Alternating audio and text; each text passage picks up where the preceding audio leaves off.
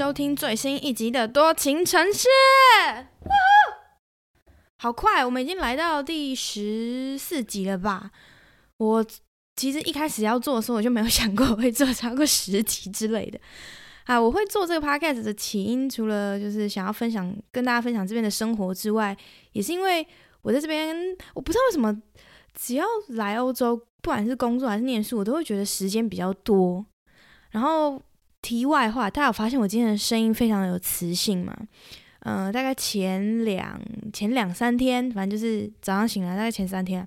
早上醒来的时候，发现我只要发出一点声音，我都有可能直接干呕，就是太干到我喉咙超级超级干，然后一直想咳嗽。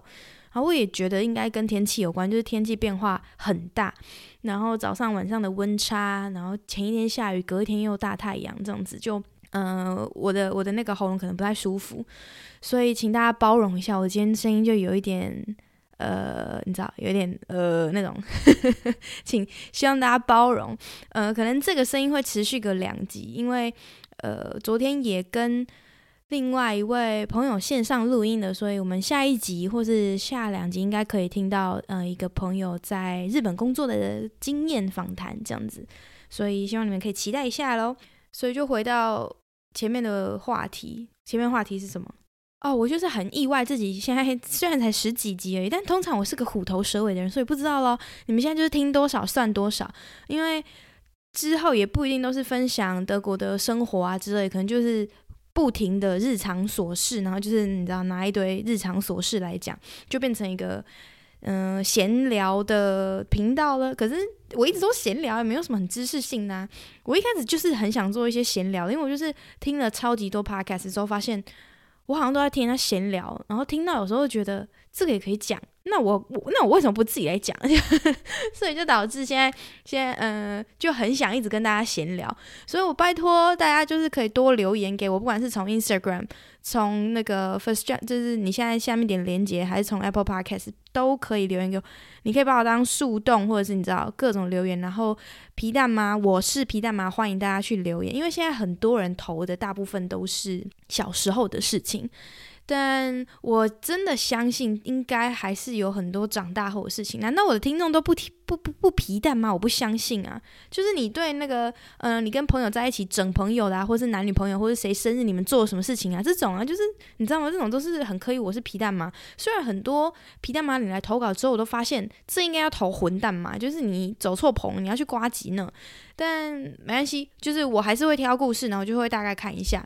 所以我在收集更多之后再来找，嗯，改天就是没有没有留言没有那么多的话，我就来分享更多皮蛋嘛这样子。这几天天、啊，因为呃周末放假的时候，我就出去外面散步，然后发现天气变了之后，我真的觉得欧洲的四季很鲜明诶，就是他们我说的鲜明是颜色，你你只要来这边，然后你就发现那个颜色真的很不一样。像春天，你就可以很明显的感觉到那个枝芽开始要生。长，然后你知道开始要发芽这样子，然后绿叶开始开始慢慢长大，所以那个春天的颜色就是雪退了之后，那当然不是每个城市都有雪啊，就是反正大部分的雪融了之后，然后开始呃树叶开始长新芽，然后开始开花这样子，所以春天的颜色就是非常多，有白色，然后各种各种不同颜色，然后夏天就是一排的绿，就是不管到哪里就是绿到不行。然后秋天最近就是入秋之后，我开始看那个它们树叶的变化，就好漂亮哦！一棵树上面它可以有各种颜色，红、黄，然后橘，然后还是有一点点的绿这样子。等到它掉下来，才会变成比较土黄色，或是有一些在树叶的边边已经开始变成土色这样。然后走在路上，你就是一直观察这些有的没的，然后看看鸟，看看松鼠。发现我们家最近的树上。就是我那个阳台看出去的树上多了两只松鼠，之前刚搬来的时候还没有，因为他们两只应该是最近才来的，然后非常可爱。我们家住楼上的那个邻居哥哥姐姐，他们就因为他们家三楼，所以他们诶不对，应该是说二楼，就是去上一集上一集上一集跟大家分享嘛，就是二楼，我们他他他住我们家二楼，他二楼的那个阳台看出去是刚好快要到树的。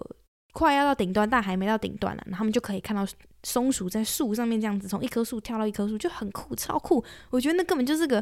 就是我家这边生态太好，就住在森林旁边，所以它就是个有点小小野生动物，有点像住在六福村，然后那个动物动物旅馆嘛，是叫动物旅馆嘛，还是什么动物园旅馆之类的？你知道，非洲不是也有一个，就是你你是在肯亚嘛，你的 hotel 的外面，你打开，你去你的 hotel 的阳台，然后长颈鹿你就可以喂，直接喂食。我就有一点点这种感觉，就没有大型动物啦，但是你看外面小动物也觉得蛮好的。我实在是觉得。这种在欧洲，这种呃，我相信美美国也是，就是北美，或者是呃澳洲跟大洋，就是啊大洋洲，澳洲跟纽西兰这种地广人相对比较地广人稀的地方，然后环境比较好的地方，就真的会让人住起来会比较舒服。那没办法，就是你知道，人家人家就生在这啊，他他这个地方就是比较。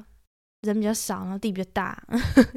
这个我们能说什么？但是我我真我认真说，因为我去台爬过台湾还蛮多山的，然后我觉得台湾的山里面也非常的美，所以这几年露营开始很流行，我一点都不觉得意外，我只觉得嗯，台湾人变得开始很很 outdoor 这件事情让我感觉到比较意外，因为。太多，就包含我自己的家长，我爸妈就会觉得你夏天出去玩要小心啊，不要随便下水啊，下水啊，就是，而且尤其是我妈，我不想说她迷信，但我觉得她就是迷信，就是她她她就是那种看农民历，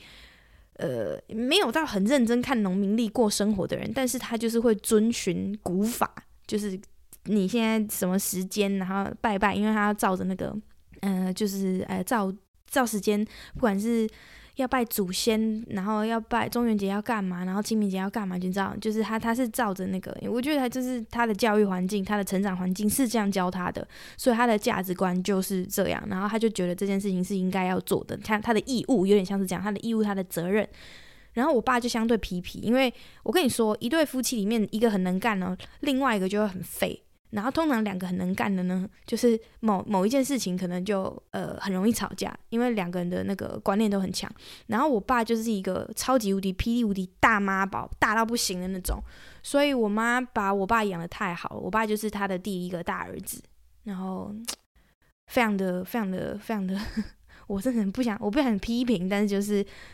所以呢，很多事情就是拜拜，我就觉得祭祖这东西不是应该要只。男生很多不是都说要男生来嘛？那我就觉得妈，你做那么多干嘛？可是妈就觉得哦，不行啊，我不做的话，爸爸如果又不做，那这样子哎不敬大不孝之类的。反正我妈她就是会遵遵照，你知道什么时间要拜什么要拜什么，然后呃农历鬼月开了就不要去海边玩，不要去河边玩，然后要小心怎么样怎么样。然后还会有，然后或者是那个呃旅进去住旅馆或者是旅宿的时候，门要先敲三下，要先不好意思这种。我妈超怕鬼，我妈世界无敌怕鬼。我有时候在这边生活的时候，然后我就在想，因为我现在有的时候下班骑骑车或者是骑脚踏车，然后那个路灯就是路上是完全没有路灯的。我刚我之前有讲过，就是在这边的乡野道路间，如果你没有靠近城市的话，在乡野道路是完全没有路灯，不然就是你可能我不知道五百公尺一个路灯吧，超级远才会有一个路灯。对，然后我就我就每次是在那种半夜骑车的时候。我不会害怕，一开始会，一开始会觉得哇靠，也太暗，是这种暗，然后怕我骑一骑什么东西跑出来，我没有看清楚，怕撞到，怕意外的这种害怕。然后后来想一想，就想说，如果是我妈来，就是来做我现在做的事情，或者是我今天载她，然后在这个路上，她一定会吓死诶、她一定会觉得很恐怖，但她不敢讲。然后我就觉得，她是一个这么善良的人，这辈子也没做过什么亏心事，到底为什么那么怕鬼啊？就是到这一起都丢啊！你们身边有没有这种婆婆妈妈？就是她明明这一辈子安分守己，然后就是好好的、很负责任做自己的事情，可是她迷信的要死，怕鬼的要死。到底为什么？就是我会觉得你们为什么要给自己这样子的一个嗯设限吗？就是给自己一个这样子的框架，然后让自己生活过得很很紧绷，很容易紧张？还是说他就是呃有些人他就是天生比较容易紧张，比较容易嗯感到不安？就。我有时候都会很很不懂，然后想说，我其实蛮享受这样黑暗的宁静感，你知道静谧感。所以有时候真的安静到可怕，可是其实没有到那么夸张。就是当你静下心来，然后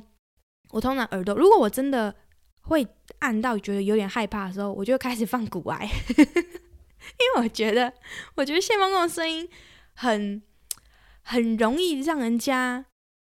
听他讲故事。然后，即便我听不，我对于投资一窍不通，一点都不懂，我我真的连什么投资我都没有。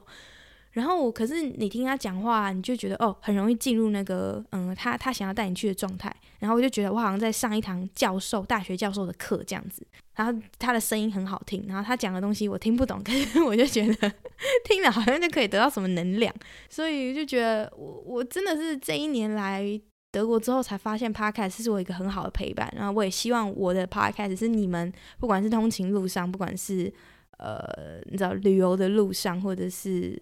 各种你在做家事的路上，你在你在做任何事情的路上，甚至你在上班，你的工作比较偏单一无聊。像我之前就是，应该说我现在也是工作比较偏单一无聊，所以又是一个人上班，我就可以自己听自己想要的东西这样子。然后我真的很希望这种陪伴可以让更多人感觉你不孤单，然后让更多人觉得说。哦，其实很多人都这样想，或是哦，原来他的故事这么有趣，就是多分享一些其他人的事情，让世界上每个角落有在听的人就会觉得说，好啦，其实我没那么惨，然后就希望可以借此减少一些社会问题，或者是你知道，鼓励你们该看医去该看医生要去看医生啊，该智商要智商。我也觉得智商不是一件，我甚至自己想回去智商，就是因为其实在德国也有智商，可是我不想要连智商的时候都要讲德文或是讲英文，我会觉得，嗯、我不够。那个状态下，我可能不够轻松到马上可以说事情就侃侃而谈。然后我就想说，我也想要去做一个嗯，咨商，就是不管是因为我就在静下来的时候会观察自己，有时候跟人家对话，或者是有一些反应，为什么会这么的。嗯、控制不住。其实我是一个脾气很差的人，尤其是跟家人、跟呃比较亲近的人相处的时候，我是一个脾气很差的人，然后很容易没有耐性。可是我对小孩又特别，如果我是在教小孩或是带小孩的时候，我又是一个特别特别有耐心的人，所以这就很奇怪。然后还有就是，如果是跟工作的同事，有的人我会很容易没有耐性，有的人我会很有耐心，我又不知道为什么。我然后我很想知道那个。我到底为什么会这样？所以就开始读一些心理学的书，或者是有的没的，就观察自己为什么会这样。然后就很想去找一个专业人士来谈谈看，是不是我童年是因为怎么样，所以是找导致我现在怎么样？因为我觉得好像很多问题归咎到最后都要都要讲到你的童年，或者是就是呃你你的你的成长经历这样子。所以我觉得如果你有问题，然后你你观察到你自己有问题，我觉得甚至不用你觉得。呃，不不是说你觉得自己有病哦，是那种你就是想找一个人讲讲话，然后像我昨天在跟一个朋友聊天，然后我就跟他讲到智商，我有我想去智商这件事情，然后那个朋友就说他觉得智商很好，因为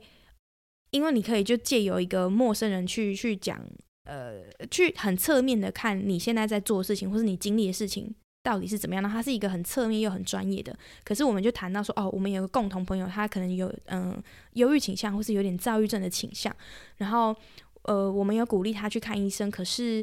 他会觉得他没有办法对于一个陌生人那么那么掏心掏肺的倾吐他的事情，所以我就觉得，哎，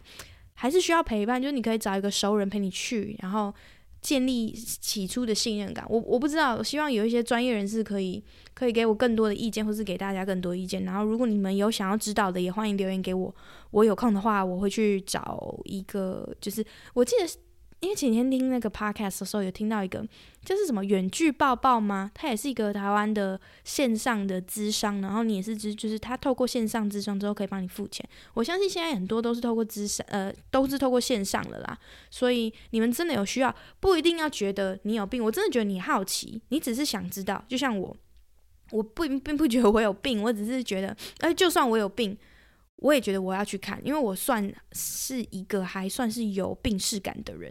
所以我觉得每个人不管几岁，不管什么年纪，甚至不管你什么状态，你只要觉得你这个关卡过不去，然后你好像没有一个朋友可以倾吐，或者是你觉得你朋友都讲完了，讲到你觉得你再继续讲，朋友要开始讨厌你，朋友要开始远离你的时候，这不妨是一个好机会啊！所以呃，怎么会突然叫他去看医生？我只是跟你说，我很想试试看这样。然后，另外这一个礼拜还有一个闲聊，想跟大家分享，这是一个很有趣的事情。因为这礼拜主题我可能会讲的比较短啦。然后这礼拜有一个闲聊，就是呢，嗯，我隔壁新搬来一个邻居，已经搬来一阵子，然后他是一个嗯大叔哈，然后他已经事业有成，小孩都快要跟我一样大了，小孩已经开始上班了，这样小孩都快要跟我一样大，然后就很奇怪，突然搬出来自己住这样子。照理来说，应该是结婚稳定生子，然后你知道事业有成的一个中年大叔了吧？怎么会这样子呢？所以你知道很很容易就联想说，哦，那他应该是可能离婚啦，跟老婆分居，或者是他现在住的这个这个房子只是他在外面一个小炮房，你知道要一包二奶之类的。我们一开始就只是这样子在讲讲。然后一直到呃德先生开始跟他聊天，我开始跟他聊天，发现哦，这人人很不错，然后是搞 IT 的，他人很好，很 nice，然后非常的就是是一个很很亲切的人，很跟我还蛮有得聊，跟德先生也非常有得聊，他甚至去过台湾出差。然后，反正他就是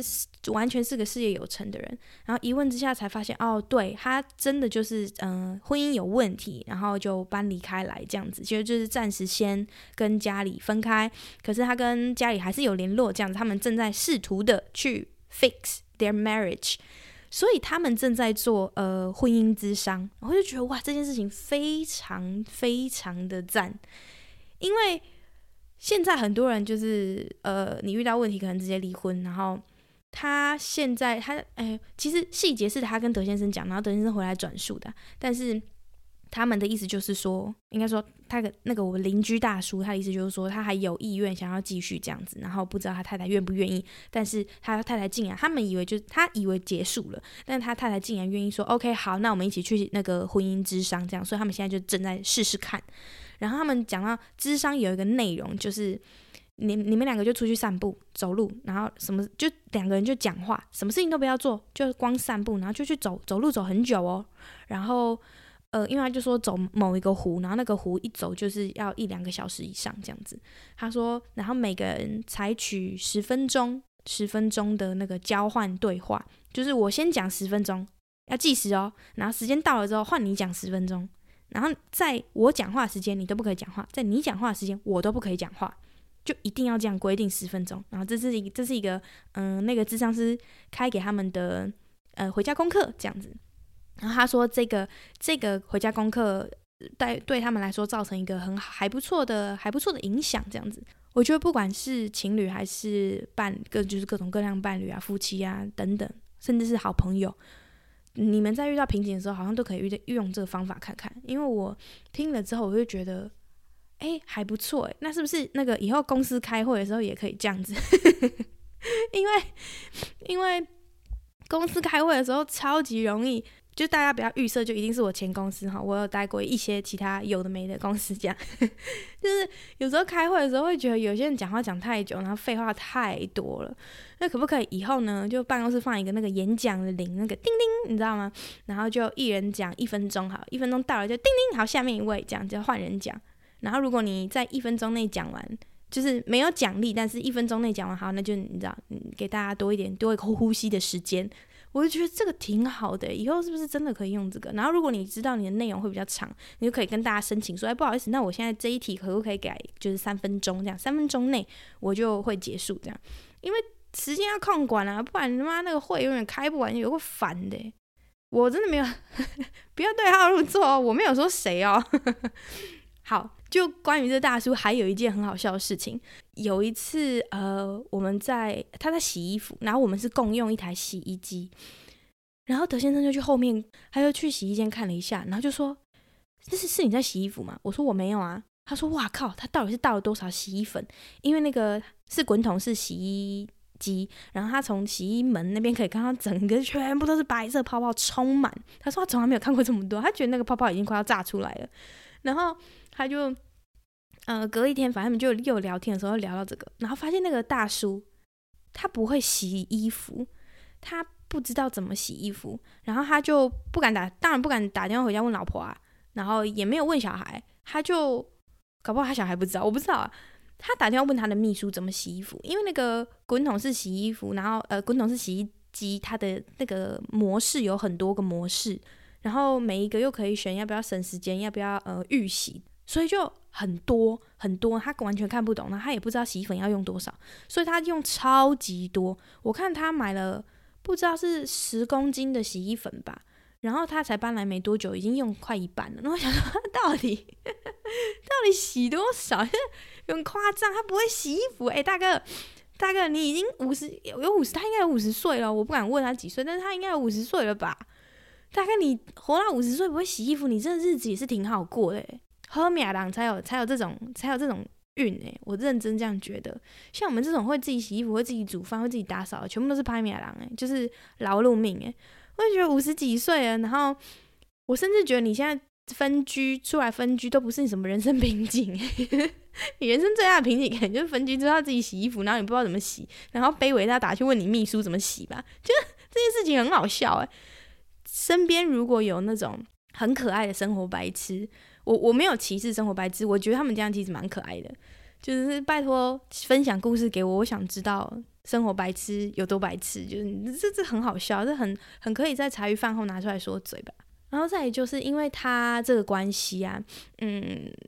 反正他就是他有先出轨啦，就是他那个大叔先出轨哦，我一直讲大叔八卦，你们反正你们不知道他是谁，OK fine，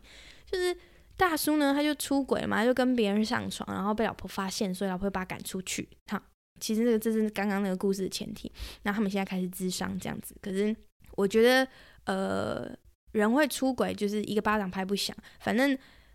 每个人的感情问题，我没有想要去讨论，但是我就就就现在这个事实来看的话，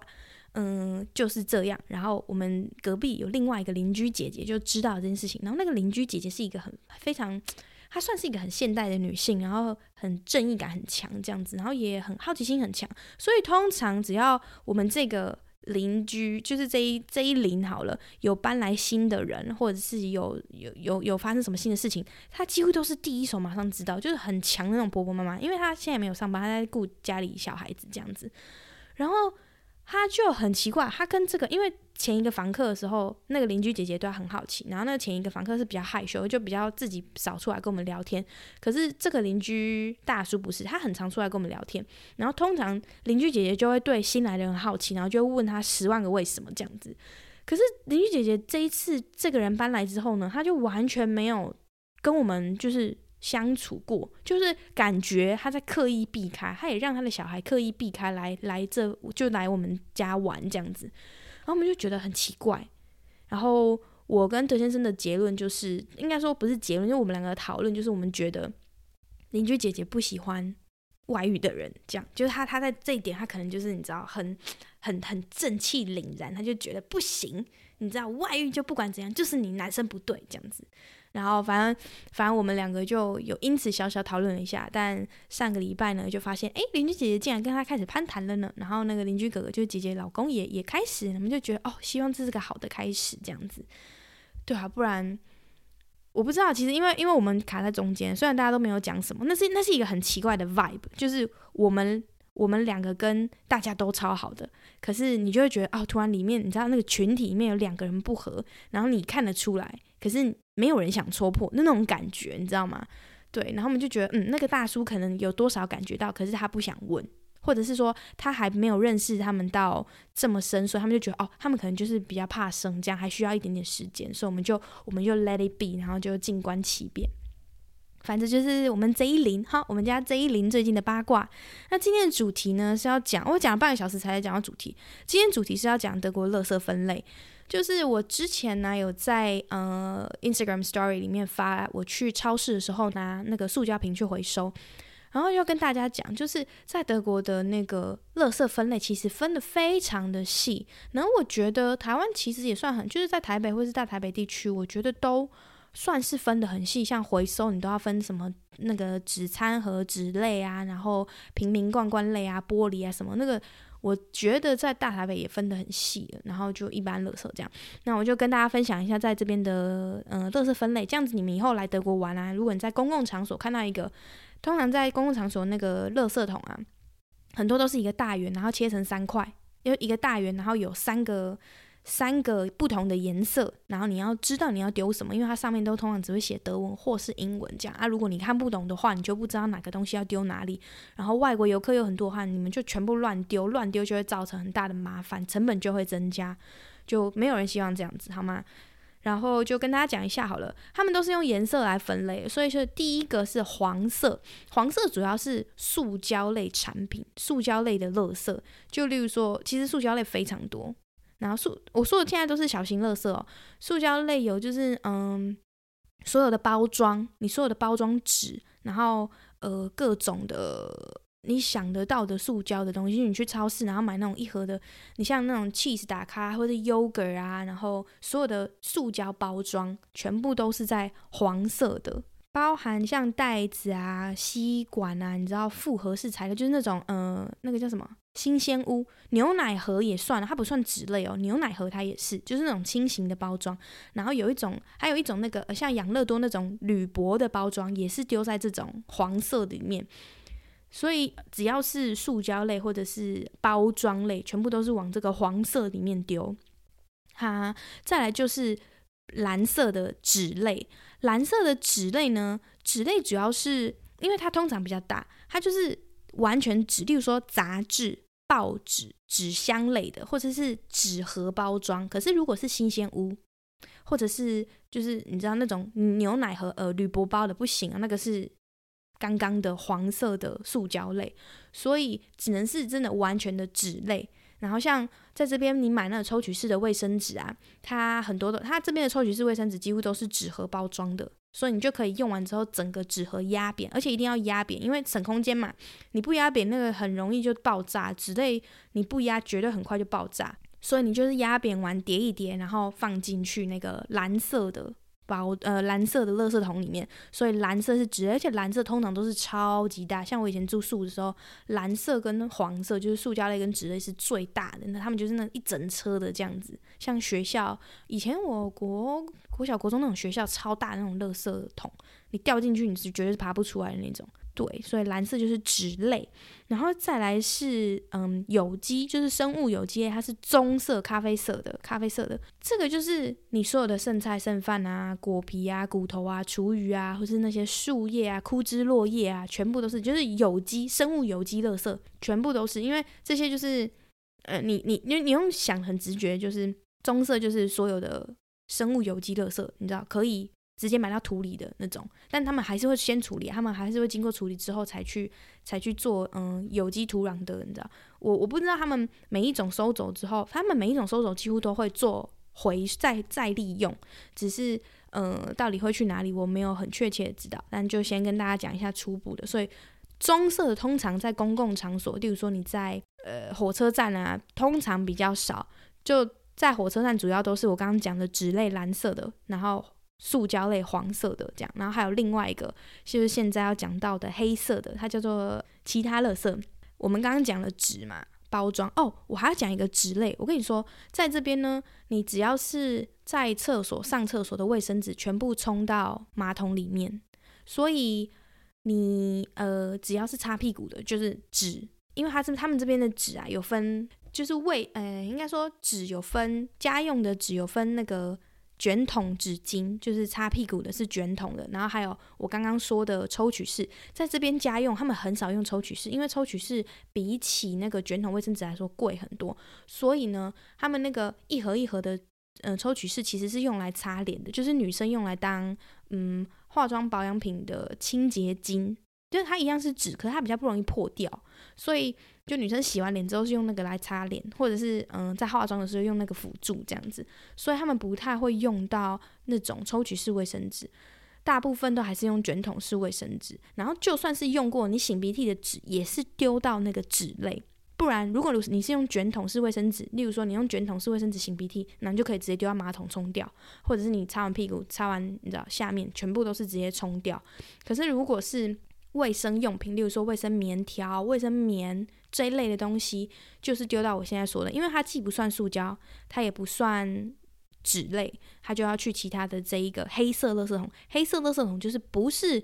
不是包装，不是塑胶，你知道，塑胶包装哈，然后也不是纸类，也不是刚刚说的有机类的棕色的那个垃圾桶的话，那你就全部丢到那个黑色这里。可是如果是电器产品类不算哦，所以黑色垃圾桶这一个。我们我刚刚就是从一开始的黄色塑胶类、蓝色纸类，然后一直到棕色生物有机类，一直到现在这个黑色其他垃圾，这个就是那种像陶瓷啊、烟蒂啊、针头啊，然后呃小朋友的尿布，就是厕所的厕所的垃圾，就例如说，嗯，我刚刚讲卫生棉、卫生棉条，然后尿布，然后吸尘器的那个。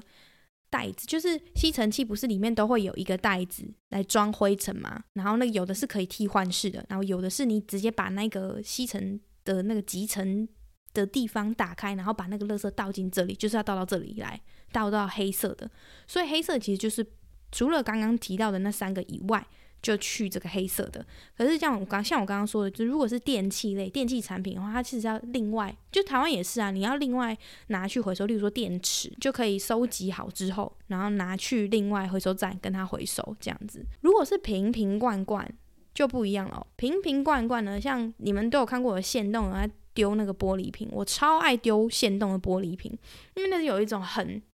很雀跃的那种感觉。我不，你们有没有看过《性爱自修室》？里面那个 Adam 有一次被，就是那个校长的儿子是 gay，哎，我现在这样是爆雷，如果还没看过人，但现在这就是那么久了，反正就是里面有两个学生，有一个呢，他只要心情不好的时候，他就去砸玻璃，然后有一次就是他发现他另外一个同学心情不好，他就把他带去砸玻璃，那个真的看好舒服，我觉得在没有人，你没有伤害到任何人，然后你又会把那些垃圾清理好的话。使用这些暴力其实是真的有助于舒压，就像妮妮的妈妈都会揍兔子，这是一个暴力的行为啊。可是他在卡通上播出了，但是他爱到谁？说实在，他没有，他是躲起来自己揍兔子。所以我觉得很需要，就是所有人你都很需要。我觉得暴力没有没有问题，暴力的问题就是你伤害到、危害到别人的时候，它是一个很大问题。可是如果是像这种，就是你为了让自己舒压，然后让为了自己不要。紧到爆炸，那个线断掉去伤害别人之前，然后你用这种偷偷的，就是自己自己关起来的暴力去去舒压的话，我觉得这个没有不好，真的，因为人总是需要发泄，总是需要一些就是一些管道，而每个人的管道不一样，所以如果大家都会躲在房间里面自己揍兔子或者是揍枕头，我觉得你很棒，你就揍完了，然后我们就 let go 好吗？我们就我们就不要再理那个王八蛋了，反正呃。玻璃它有分三个颜色，它有分白色、绿色跟咖啡色。然后你就是，它就通常就是一个超级大的垃圾桶，然后上面就会有三个洞，然后它就写说白色是哪里，绿色是哪里，那你就丢到那个洞里面，你就把一瓶一瓶，像我每几乎每个礼拜我都要丢。呃，如果是像超市买那种果酱类，它不都是用玻璃装的吗？或者是 Nutella，我们常常吃的 Nutella，它也是用玻璃装的，那就是直接丢到那个玻璃的里面，因为你丢下去的时候，你都会。它会有个坠落声音，然后马上就啪嗒就碎掉，那声音很爽，那真的很爽。所以，呃，玻璃就是它有另外分类，而且通常玻璃你不会自己家里有。像我刚刚讲那三个，就是诶四个：黄色的塑胶、蓝色的纸类、棕色的生物有机类，就厨余类啦。然后黑色的其他垃圾，这些垃圾桶是嗯、你你如果。买房子的时候，然后你也会跟政府去买这个垃圾桶，你要去买这个垃圾桶，然后付给政府每个月多少钱多少钱，因为他们要来收垃圾，他们就是超级大一个垃圾桶，就你们看到欧美电影，他们不是都会有很大一个垃圾桶放在那个外面的呃那个叫也不是走廊，人行道上，对，然后你就是家家里的垃圾拿进去那个外面那边丢，然后。早上就会有，例如说礼拜几的固定收什么，跟台湾一样，礼拜几的固定收什么，然后他们你就把它推到最门口马路上去，那他们就会有一台车来，然后直接把那个垃圾桶夹起来，然后往后倒，然后整个垃圾全部倒进去，这样，然后你再把它那一台里面的垃圾桶推回来，这样子。所以，呃，玻璃的话你就不会在家里有，玻璃通常是这样子，你会收集起来，因为玻璃还有分哦，啤酒的玻璃通常如果是啤酒铝罐。还有塑胶瓶类是完全可以回收，而且可以换钱的。那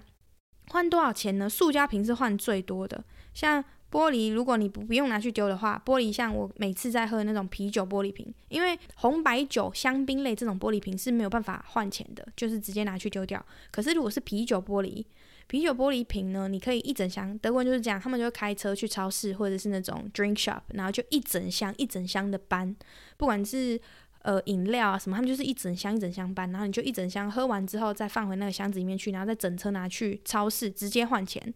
玻璃瓶的话，一瓶大概是三到四块台币吧，就是我记得是零点一还是零点零八 cent 那个欧元的 cent。然后反正就是三到四块台币左右一瓶哦。然后如果是塑胶瓶的话，像嗯、那种水宝特瓶啊，或者是可乐啊之类那种宝特，只要是塑胶宝特瓶，一瓶可以换到七到八块的台币。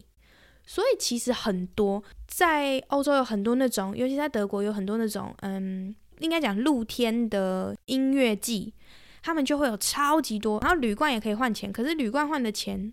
铝罐换的钱我有点忘记多少钱，好像跟玻璃瓶是一样的。所以如果是那种露天音乐季啊，大家不就会喝超多嘛？然后路边的那个垃圾桶就会炸掉。就会有非常多流浪汉要去捡那个，因为那个完全可以换钱，而且我说实在，那个如果捡很多，你真的可以换很多钱。你就是拿去超市，然后它会有个机器，你就一个一个慢慢放进去，然后它就会把那个吃掉。然后最后你结账的时候，它就给你一个单子，你就把那个单子呢，一个小白单，然后拿去柜台，它就会直接兑现给你。所以其实超多流浪汉，全部你来欧洲看到很多，尤其是德国，应该说，嗯，应该说只有好像只有德国诶。德国流浪汉他们都会捡一堆瓶子，而且他们都会去超市推那种一整车的那个购物车。我之前不是也是这样吗？推回我宿舍，然后他们就是推那个最大台的推来，然后开始收集瓶，捡路边的瓶瓶罐罐。然后如果是音乐季的时候，你快要喝完的时候，那流浪汉就会推到你旁边，问你说你要要帮你回收吗？这样就有很好的这种服务，很好笑。因为我之前就有遇过，我觉得很好笑。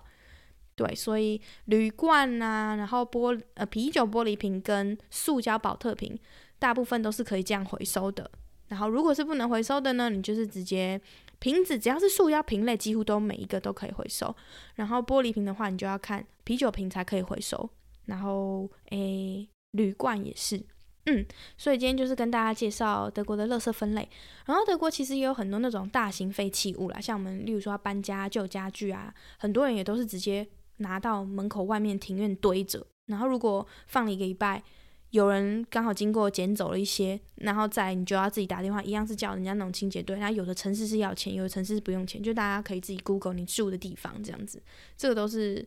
这都是就是来这边你生活之后你必须要有的技能吧，我觉得。就是反正就是不要当一个生活白痴，不然你会过得很痛苦，不然会会，不然就是你要花很多钱这样。好吧，那我们就进入到今天的呃今天的留言了。这是在 First Story 下面的留言，他说为什么我那么没创意？他说真的好爱多多的价值观，每一次听都默默一直点头，特别是要让小孩自己去犯错，过度保护反而会让一些人遇到挫折时直接一蹶不振呐、啊，然后一个倒过来的笑脸。嗯，跟我觉得我的价值观。如果你喜欢我的价值观，表示说可能你的价值观跟我一样没有那么的传统，因为我觉得我的价值观有时候我在跟不管是家人聊天啊、长辈聊天啊，或者甚至是有一些朋友聊天的时候，然后会觉得会觉得我太跳，或者是啊你怎么这样想？就是我好像太疯了，而且我觉得我有很多很多价值观其实是在 Podcast 上面不敢讲的，因为私底下认识的我是更口不择言，我私底下真的很可怕，就是 很多。很直的言论，然后我开始小时候好像会觉得为什么不能讲这样，可是长大之后发现没有不能讲，要看场合跟看对象讲，所以我而且我很多价值观其实一直在改变，就是当今天遇到一个比较重大的事情，或者说一系列的事情。然后我的价值观会慢慢改变。例如，我以前我曾经交过一个很长时间的钱，就有一段感情交往非常长。然后在那一段关系之前，我算是一个非黑即白的人，然后正义感十足。其实我觉得我到现在都还算是正义感十足。可是，嗯，那一段关系之后，我就不再那么的非黑即白，我就变得很很我我就觉得世界上很多事情都是在那个灰色地带。然后也这可能也有跟长大的关系，不一定是说因为那段感情。可是我觉得我得到，我开始从非非黑即白这件事情，转变成大部分的人都活在这个灰色地带里面，或者是很多价值观，其实你不能这样子去评断它，是是因为在那段感情的嗯、相处之下，然后又渐渐产生一些变化，这样。然后就觉得很有趣，因为我当时那个前男友，他是一个不会把话说死的人。然后你知道，对于女朋友来说，这会是在某个程度上很伤的一件事情。就例如说，嗯、例如说朋友之间发生一些什么事情，然后我就说，哦，真的吗？那你跟我讲。然后他不会说不要，他也不会说要。可是明明是你们那一群共同朋友发生的事情，然后我不知道是不是有人跟他说你不要讲，可是他也没有跟我说谁谁谁跟你说谁谁谁说不能讲，所以我不能告诉你。可是你知道，而且年轻女生小时候，你就觉得说你把我当什么？就我跟你在一起，可是你什么事情都不跟我讲，或是或是你我会觉得说哦，所以你的朋友比我重要。那我的事情，呃，你可以去跟别人分享，但是别人事情都不能跟我分享。然后小时候啊就比较不懂事，然后我觉得他的处理方法也没有很好。所以就会有这种沟通上的不良，然后就导致我开始觉得，难道他是对的吗？难道就是他不跟我讲，这样真的是对我好吗？因为我就觉得我，我现在长大之后，我还是不是这样认为啊。那个这个，他如果现在来回来跟我吵这件事情，或是我现在遇到他要去跟他挥这件事情，要吵还是真的很有得吵。可是我就开始渐渐不止这个，就是开始从这种，因为他就是。遇到什么事情呢？他既不答应你，也不否定你，这种事情真的很靠背，就是真的靠背到不行。然后就觉得烦不烦呢、你到底烦不烦呢、你要答应也不是，不答应也不是，然后这边丢毒是在丢毒他小。好，反正反正自从那个时候开始，我的价值观就会开始慢慢、慢慢的、慢慢的改变。就是遇到一件事情，价值观就会开始慢慢的改变。所以价值观。如果如果你觉得有一个人说啊，你怎么变那么多？哦，你以前不是这样，就是每个人都是会变的。我觉得就是世上唯一不变的事情就是不停的改变，所以这句话是一个真理。可是你说一个人的个性，我觉得价值观会改变，可是个性不一不不一定是，嗯。有的人你觉得他变了，有可能是因为他现在这个身份，他必须改变些什么。可是其实那个往往骨里看，你知道，往他的内心深处看，他可能还是个很懒惰的人。就例如说，他现在是个很勤奋的妈妈，可是如果当他可以松的时候，他绝对是松到底的。我觉得我可能就是会是这种人。OK，下面一个，他叫做易鹏，他说多多在最新一集讲到德国的锁可以拿诺贝尔奖，结果上架后隔天。马普演化生物学研究所所长就拿到诺贝尔生医奖了，为表彰其定序类古人类如尼安德塔人基因组的贡献。也许每年在诺贝尔颁布前录音，德国就会多一点诺贝尔奖得主。另外，台湾有些去，嗯、呃，这个叫做。The rural University Bochum 留学的老师，我一直以为就是波昂大学，直到后来查了之后才发现波昂大学是 University of Bonn，所以那个 The rural University Bochum 则译为波鸿鲁尔波鸿鲁尔大学。果然，对不熟悉的语言不能不求甚解。哦，对啊，因为呃，我有一个教授，他就是在 Bochum 念书的。Bochum 是一个城，哦，这个字好难念，Bochum。那没对不起，我刚念错了，是波洪，就是呃嗯，然后波昂那个城市念蹦，就不不一样。听哎，翻译好像真的会一样哎，一个是念一个是念蹦，一个是念波洪，就对，还是不一样的。可是诺贝尔奖得主这个我不知道，我没有在，我没有在观察这么你知道 高知识的东西，但是很好哎。不过他们得的又不是，因为诺贝尔没有说那个啊，我是什么什么很很很厉害的技工奖嘛。我说的技工不是那个拜拜那个，也不是拜拜，就你知道三扇子一直喝醉那个技工哦，是技术的技，工人的工那个技工，mechanicer 那个技工。OK，接下来是在 Instagram 收到了一些留言，他说哦哦，谢谢多多最新一集，怎么那么贴心，知道我们。这个应该是两周前的留言啦。他说：“怎么那么贴心，知道我们想去欧洲玩，开始分享如何穿衣服。但听说冬天的欧洲天气很糟，想去又怕玩得不尽兴。尽兴。By the way，在寒冬骑车辛苦了，连在台湾都寒风刺骨。一现一听到德国现在四度，我整个一脸哇。其实没有，一直都四度啦。白天的时候还是十几度。”所以就是晚上或是清晨的时候才会是个位数。现在应该都很多人准备要订机票了吧？因为十三号就那个解封了嘛，算是解封了啦。所以而且机票现在飙涨，我觉得大家真的可以先再稍等一下。我相信冬天，今年冬天欧洲应该会爆掉，因为亚洲人要开始进来了。然后，对，我觉得，哎。我应该，其实我应该这段时间赶快去玩一玩了，但啊算了，之后之后有什么新消息，有什么新故事再跟你们分享。就是有出去玩的话，下面一则他说，我刚从 treson 回台湾，下飞机的第一个感觉是好湿点点点。哎，我跟你说真的，我第一次从我就是在德国念书那一年回去台湾的那一个下飞机的瞬间，我走上空桥的那个刹那，我就闻那个机场的味道，真的是我永远永远不会忘记，因为那是第一次在国外待比较久的时间，然后。我就觉得哇，原来台湾真的很湿诶。然后当湿气重的时候，其实你会闻到的味道很多。然后再加上我是一个对味觉比较敏感，我就是我闻味道是一个很敏感的人。我很容易闻了，就是我吃饭都要先闻一闻，然后才会，或者是喝东西要先闻，然后才会吃，才会喝这样。我就习惯闻，因为我对味道比较敏感，所以我非常的挑香水，然后我也不喜香，就是不喜欢太香的东西。我有个名言，就是香到变臭，因为我觉得有些人他香水太重的时候，我就觉得破坏他整个人的美感。就是他他这样子其实已经很刚好了，可是然后可能一点点就锦上添花，但他如果不小心一次太浓的时候，我就觉得哇不行，你整个这样太多 too much，就是我我我无法啦。但也许有些人很喜欢这样，我觉得没有不好。像我以前就有个大学同学，他当时还说超爱 A&F 这个品牌。然后他每一次去 A&F 买衣服，他都要把他旧的衣服带去，或者是就是穿他现在身上的那那那些衣服，然后在 A&F 喷那个 A&F 的香水，喷到爆。然后我觉得天哪！然后为了留着那个味道而不不太洗那件衣服，我就觉得这也不行啊！就是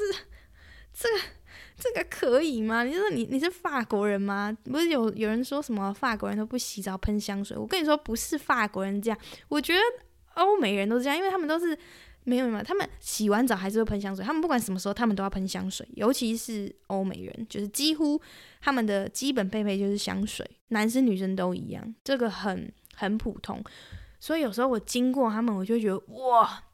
因为不是每个人啦，就不是每个人都这么重。可是有时候经过那个，我就觉得哇，然后尤其是有一次我在公司走在一个男生后面，我已经跟他离五公尺吧，可是我完全知道他要去哪里。然后哦，以前还有就是在前公司的时候，我要上电梯，我进电梯之后我就知道谁来了。因为我闻那个电梯，我就知道有谁的味道，可是没有那么夸张。你们不要想很夸张，就是有一些人他的香水味比较浓，所以他上电梯之后呢，如果那个电梯没有一直被搭乘，然后没有一直通风的话，那个电梯就会是他的味道。而且我记得我最厉害的是，我进电梯，然后我知道某两个人已经到了，然后一进办公室就那两个已经在了，这样。然后那两个人的味道是不一样的，所以我会认得这个。然后还有国中的时候啊，就是有一些同学他的那个外套没有绣名字，国三生都比较你知道比较比较比较小，然后就不绣名字，或者是一一堆外套在一堆外套堆在一起，就冬天的体育课，你就会穿外套下去，可是你打球打一打就会把外套脱掉放在旁边，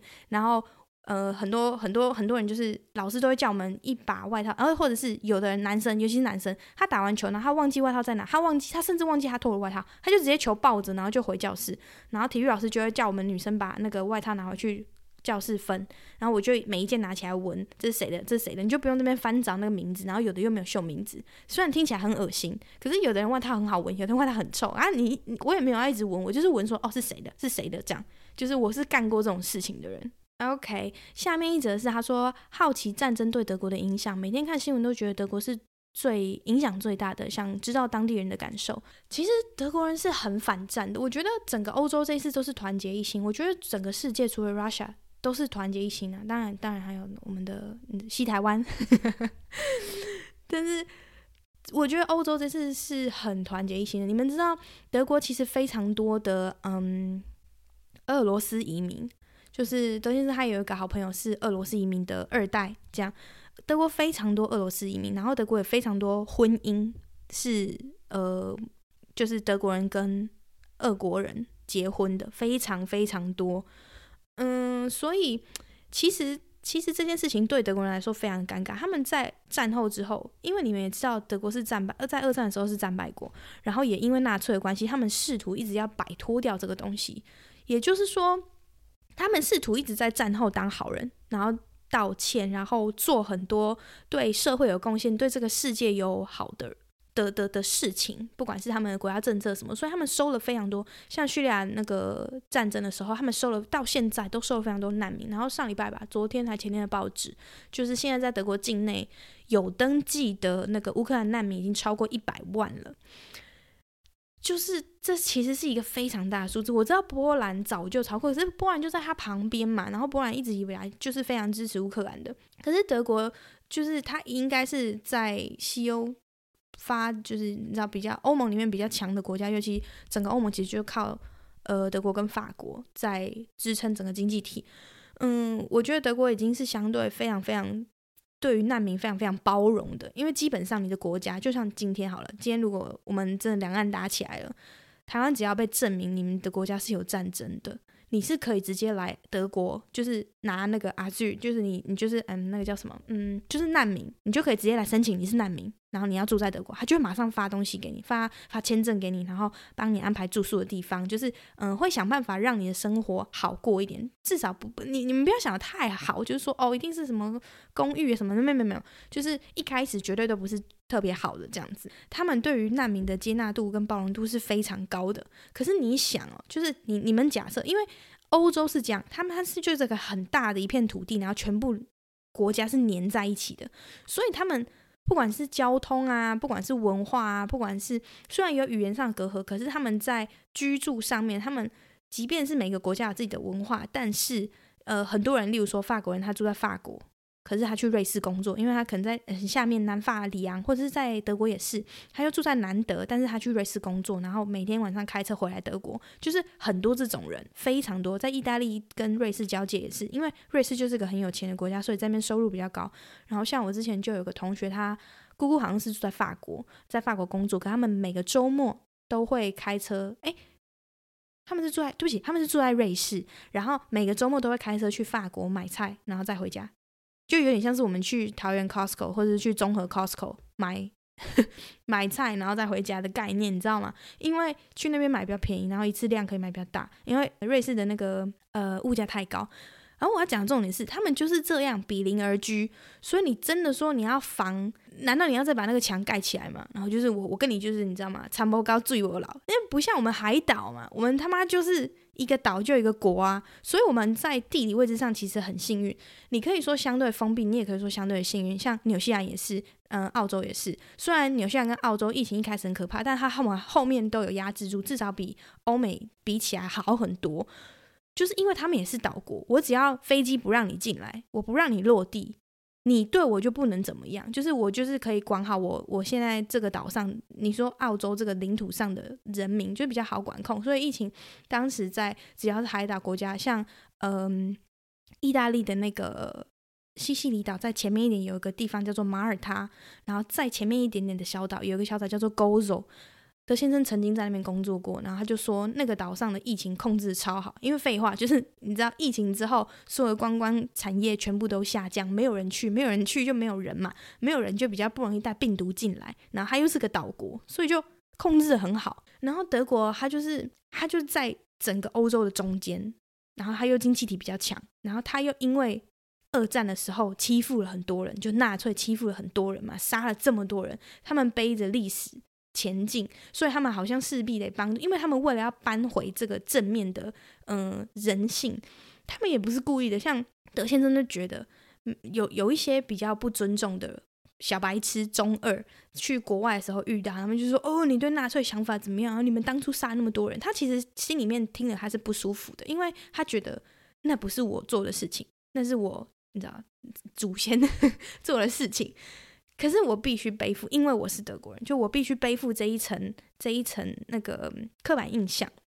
然后大家会对我开这种玩笑，在某种程度上，其实对他来说是很不舒服的，因为他也不想要这样。然后你要想，就是接了这么多难民之后，你觉得对他们社会问题不是个不是个问题吗？不可能，你自己想，今天如果你是台湾人，随便你是香港人，你是你，反正大部分会听我的都是华人，因为我知道有一些是海外观众听众，你就想你的国家。突然来了，嗯，那个比例可能，例如说千分之一，突然来了千分之一的我不知道难民好了，然后你现在上班的钱，你缴的税要去照顾他们，然后他们的小孩不会讲你们你们当地的语言，在可能短期内都没有办法融入你的社会，他们开始开各种不一样的餐厅，因为他们为了要生活，然后他们他们会有他们自己的生活圈，你们其实其实台湾人不难想象，就是。我们有很多外劳，然后外劳他们都会有他们自己的生活圈，有他们自己的市场。例如说，像在某一些地方，像在台中，我知道就很多那种呃越南或者泰泰式的店，商店也好，餐厅也好，呃指甲店也好，你知道吗？就是对，这这就会是一个新的移民的文化。然后你说当地人，你可以百分之百的跟我保证，当地人每一个人都很喜欢、很乐见这件事情的发生吗？我我不觉得、欸，诶，我不觉得啊。对啊，所以每一件事情，它不是，它就是不是一个非黑即白，就是。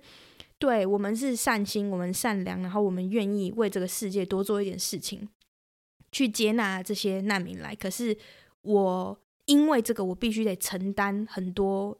经济压力跟社会环境的压力，因为我知道说我小孩以后去上学之后，可能会跟嗯哪边哪边的小孩吵架，然后因为那个小孩你也不能怪他，他就是战争长大的小孩，你能怎么样？他的童年就是在战争底下长大的，所以那个真的是。呃，那个真的很纠结。我觉得身，尤其身为家长，然后发现你的资源开始要跟别人，嗯，你知道共享，然后你付钱让他茁壮，可是他回馈给你的不一定是很好的。我不敢说所有的都这样，可是这就是会遇到的问题。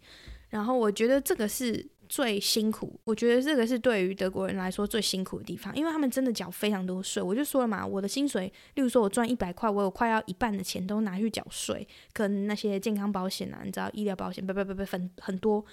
然后那些钱，如果政府一直在收难民，然后你就知道说，哦，我的钱都去哪里了？这样，可是收的那些难民造成的很多社会问题，或者是很多东西。要靠政府来慢慢改善，这些东西都需要时间呐。然后你说那些人来了之后，他愿意来吗？他不愿意啊，他的国家发生战争啊，不然怎么办？枪毙普丁吗？还是怎样？就是。不能怎么样啊，所以他来了之后，你说他想要融入吗？他当然也想要融入啊，可是不是每一个人都可以融入啊。你觉得你现在每一个听我 podcast 观众，你觉得如果万一有一天你的国家发生战争了，然后你被必须就是去流亡到其他的国家，你就随便想一个国家，然后你不要想你喜欢的国家，你要想你邻近的国家，然后他愿意收留你，让你在那边生活，可是你要学那边的语言，然后开始在那边落地生根。你以后就是要住在那里，因为你家你家就整个就被炸烂，你根本不知道什么时候回去。你觉得呢？就是你你觉得呢？那我觉得很好联想的是，以前国共内战的时候，不是就有很多，就是反正就是大家国民党不就直接退到台湾来嘛？当初刚来的那些外省人，他们一定也是这样想法。我们是因为战争过来的，只是在那边战死的，我们还想要回去。可是呢，有回去吗？就是你知道。这些可以可以让大家好好思考一下，那就更别别说，嗯、那些电费的飙涨啊，天然气飙涨，这些都是，然后石油能源的飙涨，这个这个已经就是大家都知道，然后他们现在最大的问题也是这个，就生活生计上最大的问题，这是其中一个，所以希望战争赶快结束，结束了之后，也希望可以。就是在最短的时间内，世界赶快恢复秩序。我不管它是新的秩序还是怎么样，因为我觉得这场战争势必会让全全世界不管什么事情，还有还有战争加上 COVID。这这这些事情卡在一起，一定会让这个世界发生很多很多不一样的变化。然后不管是科，我觉得科技上绝对是，就以后可能你也不用出国，你就带一个 VR 躺在你的沙发上，呢你就到另外一个世界，这样你根本不用出国跟人家喝酒什么的，你就 你就跟出门跟人家喝酒，或者是出门看演唱会，你就是线全部都线上这样。我是不知道我能不能想象了，但我很确定的是。如果你没有办法接受未来，如果你不想要接受新的资讯，如果你不想要融入接下来会资讯更爆炸，然后科技更发达的未来的话，你会更容易被淘汰。就像，嗯、我会一直想要教长辈用科技、用智慧手机，可是有的人他就真的是教不了。然后你说真的都教不了吗？没有，有的人他是心态上他不想要啊，那个我不会用，他懒了，年纪大了会懒得学，你知道吗？可是你知道吗？你越懒得学，你就越容易被淘汰。你越容易被淘汰，你就越容易被不被尊重，然后越容易被骗。因为你越不懂，你就越容易被骗嘛。那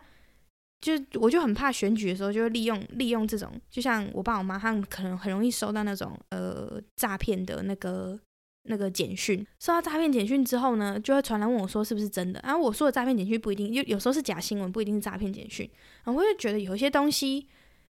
眼卡打呼凶嘛灾，这个你也爱懵，你知道吗？这种很简单的问题，用屁眼想要知道，你也要问。可是他们就是很容易会被骗，然后我就想说，哦，why？有一些东西是很基本的，然后可是那是对我来说很基本，对他们来说不一定。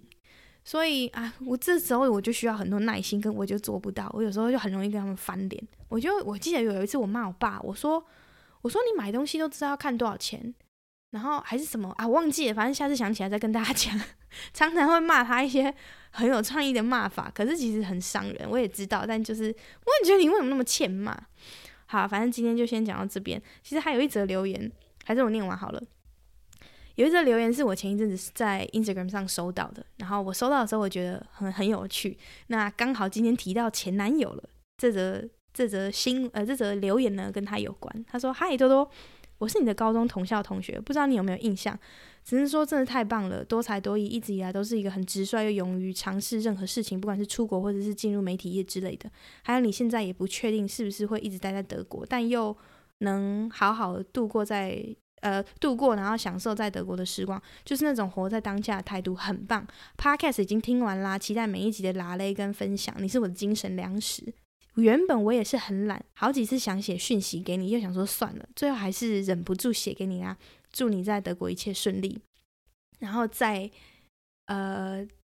在反正就是这一则讯息之后，我有看了一下他的名称，我想说我高中同学嘛。然后就看了一下名称，我就觉得哦，我好像有印象，我就回他说跟我前男友同班是吧？那他就回说是，就我就记得我记得这个人这样，然后我就觉得啊、呃、很好诶，我不知道有我的同学在听，然后我就觉得哈好害羞，好害羞，因为我都会假设我的网友们，我线上的听友网友们就是我不认识的人，然后呃看起来是男女生都有这样，然后年纪偏轻。所以可，反正我就不觉得我的同学，我都会假设我认识的人没有在听，因为这样子我讲话会比较舒服。我这我唯一就是我知道另外一个会嗯、比较熟的人会听，就是我妈，所以我就觉得我好像可以趁 Podcast 来空中呼唤他一些我平常不想跟他讲，或者是平常我如果跟他讲没两句就会翻脸的事情，然后讲给你们，顺便讲给你们听，也讲给他听，让他听到一下。因为我跟我妈很像，在某些程度上是很像，可是你知道越像的人，只要在某些事情上有有不一样的看法，就越容易吵架。反正好了，今天就先讲到这里，然后我们下礼拜希望可以，我赶快把访谈剪好，这样子。哭啊！每次录完，然后就会想到说，我又忘记录那最后那个单字。今天呢，因为跟大家讲德国垃圾分类，所以要跟大家讲一个单字，叫做就是乐德国垃圾分类，它叫做 m ü t r e n n m ü 就是 ü ü ü 那个 ü i u ü 那个 ü，Mülltrennung。这是一个字 m ü t r e n n 就是德国的垃圾分类。这是如果你要来住德国的话，一开始你非常需要学会的一个生活技能，在这边跟大家分享。那就到这里了，大家这个周末愉快喽，拜。